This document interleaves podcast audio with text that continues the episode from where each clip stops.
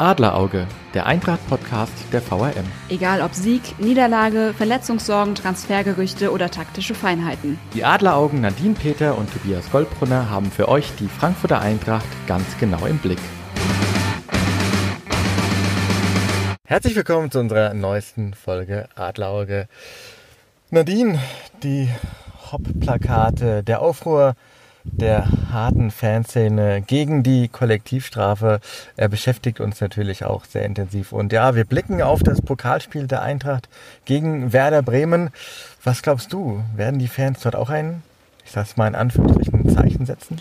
Ich gehe schwer davon aus, ja. Ich weiß zwar nichts Konkretes, ich gehe aber davon aus, dass etwas geplant ist, weil so wie ich die Frankfurter Fanszene einschätze, wollen sie sich dem auch anschließen und äh, da entsprechend auch Zeichen setzen. Ob man das gut oder schlecht findet, können wir, glaube ich, gleich dann noch mhm. besprechen. Aber erstmal glaube ich schon, dass sie sich da auch ein Stück weit nicht die Butter vom Brot nehmen lassen und dann auch als äh, Frankfurter Fanszene, die ja dafür bekannt ist, ähm, auch gerne mal in den Schlagzeilen zu stehen, in welche Richtung auch immer, werden die da sicherlich jetzt das Pokalspiel zum Anlass nehmen. Du, du, du kennst die Frankfurter Fanszene ja sehr gut. Ähm, kann, man, kann man tatsächlich sagen, die sind sogar ein bisschen, ja, ein bisschen neidisch dass die Bayern-Fans jetzt für Furore gesorgt haben, in Anführungsstrichen, mhm. und dass sie jetzt quasi dann erst nachziehen würden? Ich wäre es, ja, glaube ich. Also ja. wenn ich äh, in der Fanszene aktiv wäre, kann ich mir das schon vorstellen, dass das, dass das so ist, weil, wie ich eben schon sagte, die Frankfurter Fans setzen gerne eigentlich mhm. diese Zeichen. Das war äh, bei den Montagsspielen, ne, war das schon auch immer, dass man da schon ein bisschen stolz auch drauf war, dass man dann über sie gesprochen mhm. hat, was sie da für Aktionen geplant hatten, äh, an Protestaktionen. Und da guckt man dann natürlich schon auch so ein bisschen, ja, fast schon neidisch, kann ich mir schon vorstellen, Richtung München München, ähm, mit denen man jetzt auch nicht so unbedingt eng ist. Ne? Und dann gönnt man es denen vielleicht dann nicht ganz so. Hm. Aber jetzt hat man ein Pokalspiel. Ähm, man, hat, man hat wirklich die große Chance, auch dieses Jahr im Pokal wieder weit zu kommen. Ja. Die Liga haben wir ja schon oft diskutiert, ist vielleicht so ein bisschen abgeschrieben sogar schon, ja. Mhm. Ähm, aber glaubst du, sie würden es tatsächlich riskieren, dass so ein Spiel auch am Ende abgebrochen wird. Ich meine, man hat ja auch den Eindruck, dass die, dass die Schiedsrichter auch wahrscheinlich jetzt sehr rigoros mhm. vorgehen werden und da dann, ich meine, wenn sie den Drei-Stufen-Plan einhalten, mhm. dann werden sie da auch dann wahrscheinlich ziemlich schnell dann auch dafür sorgen, ähm, dass eine Mannschaft auch letztlich äh, als Verlierer vom Platz gehen kann. Ja, also das glaube ich auch. Die Schiedsrichter sind da jetzt enorm sensibilisiert nach den Vorkommnissen am Samstag äh, in Hoffenheim und es wurde ja auch jetzt schon groß und breit diskutiert, ob das jetzt richtig war, ob das nicht schon vorher bei anderen Fällen viel konsequenter, konsequenter hätte geahndet werden müssen seitens der DFL, warum man jetzt erst so hart durchgreift, wenn es um Dietmar Hopp geht. Ähm, das, da hat sich die DFL oder der DFB jetzt auch im Fall des DFB-Pokals äh, mit äh, den Schiedsrichtern auf, mit Schiedsrichterauflagen auch ja selbst eine sehr, sehr hohe Hürde jetzt gesetzt, an der sie gemessen werden. Ähm, und da muss man jetzt halt schauen, wie die Schiedsrichter darauf, darauf reagieren. Da ist halt wirklich auch viel Ermessensspielraum, denke ich, dabei. Ne? Was ist jetzt noch so kann man mal machen und was ist dann wirklich schon, da muss man durchgreifen. Ich glaube aber, um auf deine Frage zurückzukommen, dass die Frankfurter Fans clever genug sind, ähm, um jetzt spätestens nach den Vorfällen in Hoffenheim zu wissen, was es für Konsequenzen haben kann. Ähm, um das nicht zu riskieren, dass ein Spiel wirklich abgebrochen wird. Also dann für Wobei Gegner. sie ja, wenn ich dich kurz unterbrechen ja. darf, in Zukunft, in, in Zukunft, in der Vergangenheit, ähm, auch es dann auch übertrieben haben. Ich meine, ja, es hat Geisterspiele gegeben, ja, es hat beziehungsweise Fanausschlüsse gegeben und da sind sie diesen berühmten Tick zu weit dann letztendlich ja. auch gegangen. Ja, ich habe auch gerade vorhin drüber nachgedacht an Mailand, mhm. ne, wo, wo ja auch eigentlich jeder normale Mensch gesagt hat, benehmt euch. Es steht viel auf dem Spiel und wenn wir uns noch eine Ausrutscher leisten, dann sind wir alle dran und es sind trotzdem die Pyros geflogen. Also ja, es sind halt auch immer, ich tue mir halt auch immer schwer, immer nur von den Frankfurter Fans mhm. zu sprechen im Allgemeinen. Ne? Das ist ja keine äh, keine Masse, keine einheitliche, sondern es sind ja alles Menschen und du kannst halt den Menschen nicht so hinter den Kopf gucken. Da gibt's wie überall dann halt auch mal Spinner, die sich dann halt nicht an die Vorgaben halten. Und ähm, auch in Mailand gab es von der Fanszene, von den Vordersten an, äh, an der Fanszene ganz klare Ansagen, keine Pyrgos und es sind trotzdem welche geflogen. Und das sind halt wirklich ja individuelle Täter, sage ich jetzt mal, die sich da nicht an die Spielregeln halten. Aber das Gros der Frankfurter Fans, die haben den Schuss gehört ähm, und die, die wissen, dass sie es auch am Mittwoch jetzt nicht übertreiben sollten. Ähm, da wird es sicherlich, es wird Spruchbänder geben, bin ich mir sicher.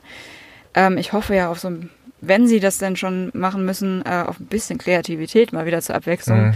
die sie ja zuletzt auch so ein bisschen haben vermissen lassen. Ja, ja, ja. Ja, ich meine, klar, dann könnte natürlich sofort auch wieder ein paar Pyrofackeln könnten ja. dann auch fliegen. Ähm, die große Frage wird sein, ähm, haben Sie auch eines dieser berühmten Plakate mit Hopp im Fadenkreuz? Mhm. Das, das wird sich natürlich zeigen, ja. Ähm, ich, bin, ich bin sehr gespannt, was da letztendlich passiert. Ähm, aber wahrscheinlich, wie du schon sagst, ähm, werden sie jetzt auch clever genug sein, um, um zu wissen, was da alles auf dem Spiel stehen kann. Ja. Ja, gerade weil, was du ja auch eingangs gesagt hattest, der DFB-Pokal, das ist ja auch ein Wettbewerb, den lebt die Eintracht ja auch so richtig. Mhm. Ne? Gerade nach 2017, 2018, wo man im Pokalfinale stand, da ja, sind die Fans halt auch richtig heiß drauf. Ne? Die reden jetzt schon wieder von Berlin. Die planen ja. jetzt schon wieder insgeheim im Hinterkopf. Dann die Hotels wieder gebucht, die man so genau. kennt von früher. Ne? Genau, ja. also das, das äh, wissen die alle, dass die, die Chancen jetzt auch dieses Jahr wieder gegeben sind, dass man wieder zumindest ganz, ganz weit kommen kann ne? und ja. vielleicht auch wieder ja, mit, äh, mit ein bisschen Glück auch wieder nach Berlin kommt. Und das will, glaube ich, keiner auf, aufs Spiel setzen. Ja wenn man sich das Ganze jetzt mal sportlich anschaut, ich meine, die Eintracht hatte jetzt für ihre Verhältnisse ja richtig lange Zeit, um sich auszuruhen. Ne? Die müssten ja alle wieder topfit sein. Ähm, zu Hause, Flutlicht geht an, ja. ähm, Pokalwettbewerb. Eigentlich ist doch klar, dass die Eintracht gewinnt, oder? Also so wie du es jetzt erzählst, klingt das, klingt das alles sehr stimmig. Und wir, wir, brauchen am Mittwoch das Spiel uns gar nicht genau. angucken genau. und äh, können dann schon mal spekulieren, gegen wen sie im Viertelfinale äh, dann spielen. Ja. Im Halbfin Halbfinale. Halbfinale. Genau, ja. ja. Ähm, ja, ähm, wird natürlich die Frage sein, ähm, ob die Mannschaft da direkt wieder den Hebel umlegen kann, mhm. weil ich meine, in Salzburg war auch ein äh, Pokalspiel, auch ein K.O.-Spiel. Mhm. Und da die Anfangsphase war doch, ich muss schon sagen, erschreckend. Ja. Ähm, also wie die Salzburger da gewirbelt haben. Und ich meine, das, das was ja doppelt erschreckend war, die Eintracht wusste ja, ja dass Salzburg sagen, auf ja. Teufel komm raus alles riskieren wird. Die wussten, was für schnelle, junge, dynamische Spieler die haben. Ja. Und ähm, denen sind die Bälle ja nur so um die Ohren geflogen. Und ich ich glaube, sie hätten sich nicht wundern dürfen, wenn es äh, 0-2 gestanden hätte und dann wäre es richtig kritisch geworden. Ich habe auch die ersten 20 Minuten, also da habe ich auch gedacht, Leute, Leute, das ist genau das, was jeder beschworen hat, was nicht passieren darf. Ne? Mhm. Und was ja auch 24, nee, 48 Stunden vorher, es war ja, war ja erst freitags Adi Hütter noch auf der Pressekonferenz mhm. sagt, er hat genau das prognostiziert, äh, wie die Salzburger spielen werden. Und das erschreckt mich so ein bisschen, dass die Mannschaft dann da trotzdem das nicht, den Schuss nicht gehört hat. Mhm. Und dann. Ähm, ja, weil wahrscheinlich, vielleicht war es gedanklich für sie auch gar nicht mehr so ein K.O.-Spiel. Mhm. Ne? Ich meine, gut, einerseits natürlich auch ähm, dieser ganze Hickhack, diese ganze Aufregung um diese Spielverlegung. Mhm. Ähm, man weiß nicht, was das mit so einem Spieler macht. Ähm, vielleicht nimmt es ja natürlich auch ein bisschen Konzentration, ja. Und zum anderen, ich glaube, nach so einem 4 zu 1, ähm, da kann dir jeder Trainer der Welt sagen, was mhm. er will. Ich glaube, so du bist vielleicht höchstens bei 98 Prozent. Ja? Also du ja. gehst nicht sofort übers. Limit hinaus. Ja. ja, das ist auch interessanterweise die These, die ich viel von Fans höre. Ich habe mhm. gerade vorhin mit einem Freund gesprochen, der hat exakt das gesagt, ne? dass mhm. man dann er hat gemeint, auf Fußballer kann man so viel einreden, wie man will. Wenn sie da was in ihrem Kopf haben, dann sind sie halt wirklich nur bei 70, 80 oder 90 Prozent auf dem Platz. Ne? Und ja. das kann man sich dann manchmal gar nicht so richtig erklären, weil man ja eigentlich denkt, es ist alles klar, man muss jetzt hier sein Spiel noch irgendwie runterbringen und nach Möglichkeit halt nicht nach 20 Minuten 0 zu 2 hinten liegen. Aber das hätte richtig ins Auge gehen können. Ja. Ja. Was ich aber total spannend finde an der aktuellen Eintracht ist, du hast dann doch immer einen, der über sich hinauswächst. Mhm. Wir hatten äh, vor kurzem haben wir noch über Timmy Chandler gesprochen, der sensationelle Spiele hingelegt hat. Ähm, dann war es beim Hinspiel, war es äh, Daichi Kamada ja. und jetzt war es André Silva. Mhm. Also wie er das zweite Tor macht. Kann ja. man, kann man, kann man durchaus machen. mal, äh, man soll ja nicht übertreiben, aber man kann es Weltklasse nennen. Ja. Es war wirklich 1A gemacht und ähm, da hast du wieder einen Unterschiedsspieler gehabt. Ja. ja. Und zwar für mich zumindest relativ überraschend. Also Silva ja. hatte jetzt schon die letzten Wochen, hat man gemerkt, der ist auf dem aufsteigenden Ast. Ne? Das wird von Spiel zu Spiel besser. Und was man in der Hinrunde ja, hat man ja noch gemerkt, da braucht noch ein bisschen Zeit, um hier in Frankfurt anzukommen. Diese Unsicherheit hat er jetzt die letzten Wochen immer Stück für Stück ab, ablegen können. Aber dann hat er ja auf einmal wirklich den Turbo gezündet jetzt ja. in der zweiten Halbzeit in Salzburg. Und das finde ich wirklich auch eine interessante Feststellung von dir, ne? dass man wirklich ja, wenn es dann schon im Kollektiv dann mal nicht so funktioniert, dann kann man sich auf auch nicht immer den gleichen Einzelspieler verlassen. Mhm. Wir hatten es ja schon von Philipp Kostic auch, der ja. im Gesamtpaket einfach unfassbar wertvoll ist.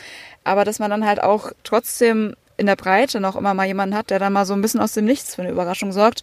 Das finde ich, obwohl man natürlich nicht vergessen darf, dass die erste Halbzeit so nicht passieren darf, ja. dann auch anders positiv wieder ähm, gedacht, eigentlich ein sehr, sehr gutes Zeichen, dass der Kader, die Mannschaft in der Breite so gut aufgestellt ist, dass da Einzeltaten dann reichen, um den Hebel umzulegen. Klar, einmal mehr war natürlich Kostic derjenige, der, der auch das Ganze angekurbelt hat. Ja. Ne? Ich sag mal so, wenn, ähm, wenn er nicht die Vorlage so richtig stark vor dem 1-0 gibt, ähm, dann, dann kann da stehen, wer will ähm, oder wo er will, ähm, dann macht man den ja auch nicht rein. Ne? Dementsprechend, ähm, ja, nach wie vor muss man sagen, dass einfach das Eintracht-Spiel, glaube ich, immer noch steht und fällt mit Kostic. Ja. Aber du hast einfach als Torschützen, hast du eben, bist du richtig variabel. Und ja. ähm, das ist natürlich auch das, was so eine Mannschaft ausmacht. Absolut. Und da finde ich auch, hat man sich ähm, weiterentwickelt, was das angeht, ne? was du mhm. gerade gesagt hast, dass einfach sich mehr Leute in die Torschützenliste einreihen. In der vergangenen Saison hat man sich immer so auf seine drei vorne da mhm. verlassen, auf die äh, bekannten Büffel. Und dann hat man aber auch gemerkt in der Phase, wo Sebastian Aller verletzt war, mhm. ähm, dann haben die anderen zwei halt auch nicht mehr so die mhm. Durchschlagskraft gehabt. Ne? Also wenn einer von den dreien weggebrochen ist, hat dieses ganze Konstrukt so ein bisschen gewackelt. Und mhm.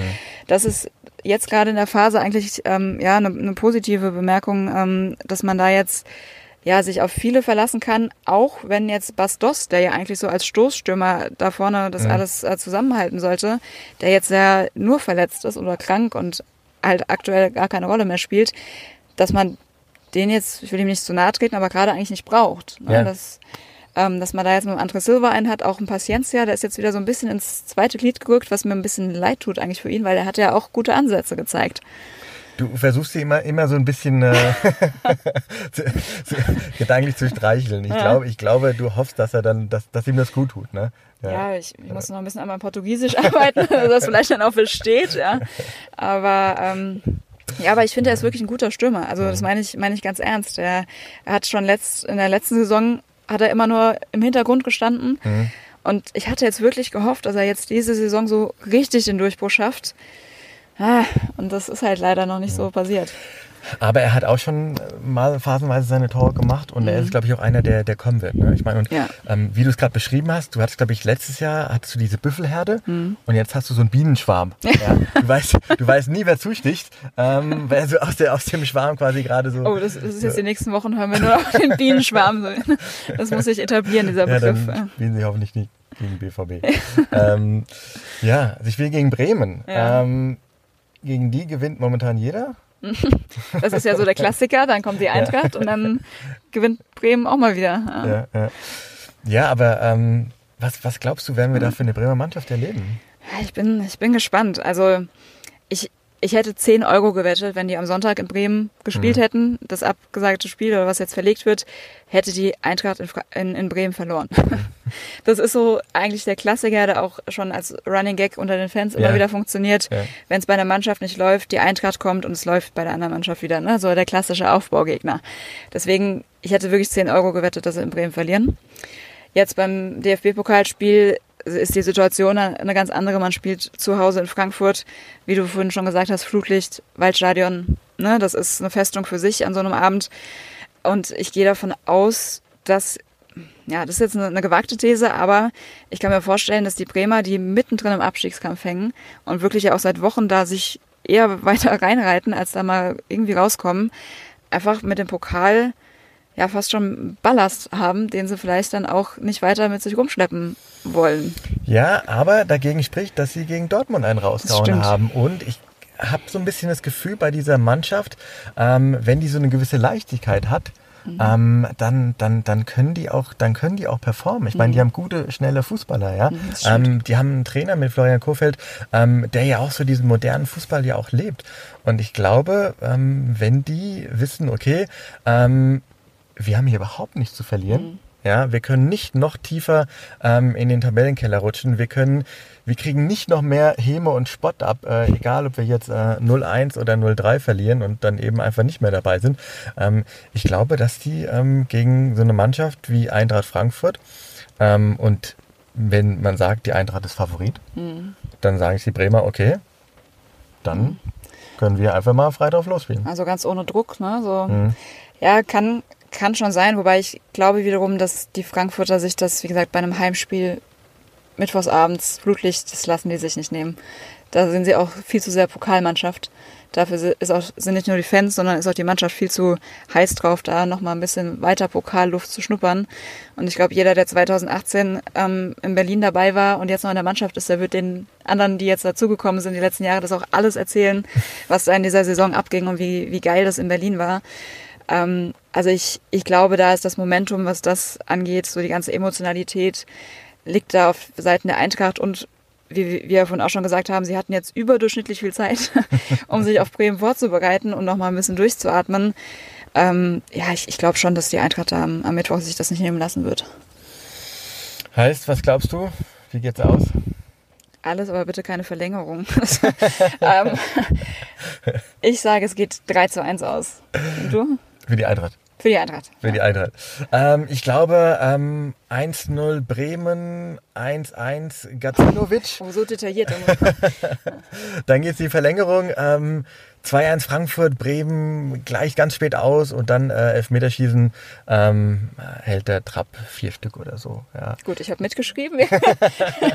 Wir sprechen uns am Mittwoch nachts. genau. Weit nach Mitternacht werden die Frankfurter Fans dann doch äh, zufrieden und glücklich den Heimweg andrehen. Dann schauen wir mal, was das gibt. Wir werden es in der nächsten Folge auflösen, auf jeden Fall. Definitiv. Bis dann. Bis dann. Ein Angebot der VRM.